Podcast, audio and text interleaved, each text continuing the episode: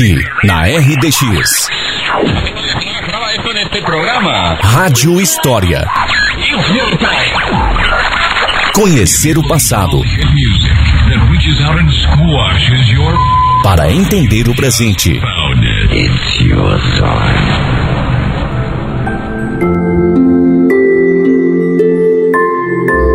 Nesta semana, aqui no Rádio História, a pesquisadora Hilda Jocelyn Digner Dalcomune traz a história de Dona Estefânia, que foi parteira aqui em São Mateus do Sul.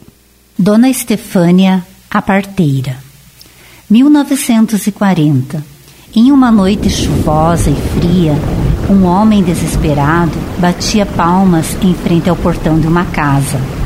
A casa ficava na rua Doutor Paulo Fortes, pertinho do antigo Hospital São Mateus. Ali vivia uma modesta família de descendentes de poloneses, os Janowski. Esse pai desesperado que batia no portão vinha em busca de ajuda, pois sua esposa estava grávida do primeiro filho e a hora do parto se aproximava.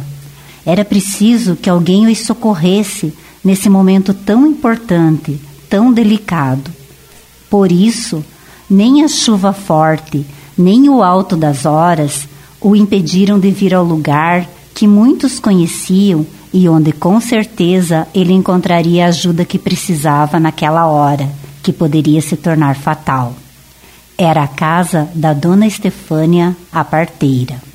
Estefânia Retka Janowski nasceu em São Mateus do Sul, Paraná, na colônia Taquaral, em 19 de junho de 1898. Filha de Lourenço Retka e Francisca Retka, poloneses que emigraram para o Brasil no final do século XIX. Casou-se com Ladislau Janowski, um marceneiro, com quem teve quatro filhos: Marta, Jadwiga, Menceslau e Romualdo. A partir do nascimento de sua filha Marta, dedicou-se a auxiliar as mulheres na hora do parto. Tornou-se parteira e exerceu essa atividade até o seu falecimento em 30 de agosto de 1966. Dona Estefânia era uma mulher magra, alta e branca, usava óculos mantinha os cabelos presos por trancinhas que ela mesma fazia. Quando estava em casa, gostava de ficar em um cantinho próximo ao fogão a lenha, onde sempre tinha uma caneca esmaltada de mate doce à espera de uma oportunidade. Ela gostava muito de tomar mate. Uma recomendação que fazia sempre às mães que acabavam de ter os bebês era que nos dias após o nascimento da criança, o tradicional resguardo, que compreendia 40 dias se o bebê fosse menina e 41 dias se fosse menino, era que as mães tomassem muitos chás para aumentar o leite para o bebê. Ela era muito vaidosa, caprichosa e higiênica. Usava sempre saia, meia grossa de lã e tamanco de madeira quando saía para fora de casa. Um costume que ela tinha era o de tirar pela manhã um copo de água do poço e adoçar com uma colher de mel. Mais tarde, tomava seu café com cookie de mel que ela mesma fazia e outras variedades. Dona Estefânia era uma mulher que lia muito para os costumes de sua época, um pouco reservada, no entanto, sempre tinha um bom conselho. Sendo ela uma pessoa muito ocupada por conta dos partos, ficando fora um ou dois dias, pois ela atendia também em municípios vizinhos, ainda assim mantinha uma horta ao lado de sua casa. A preocupação com seu lar era visível. Mantinha tudo asseado e sua casa estava sempre impecável. Dona Estefânia mantinha também um bom relacionamento profissional com o médico Dr. Paulo Fortes, que atuou em São Mateus do Sul durante muitos anos e viveu aqui na mesma época que ela. O Dr. Paulo Fortes que reconhecidamente dedicou-se muito pela saúde dos são mateuenses, confiava muito no trabalho com partos que ela realizava. Tornaram-se bons amigos, inclusive esse médico almoçou várias vezes na casa da parteira. Segundo depoimentos, as pessoas iam até a casa da dona Estefânia e ficavam aguardando na varanda para serem atendidas. Ela também fazia massagens, preparava pomadas, chás e dava conselhos, muitos conselhos. Em minha pesquisa, pois essas informações fazem parte de um trabalho apresentado ao Instituto Histórico Geográfico de São Mateus do Sul em 2017 fui conhecendo e admirando a vida dessa mulher tão especial. Merecidamente, uma das ruas da nossa cidade leva seu nome.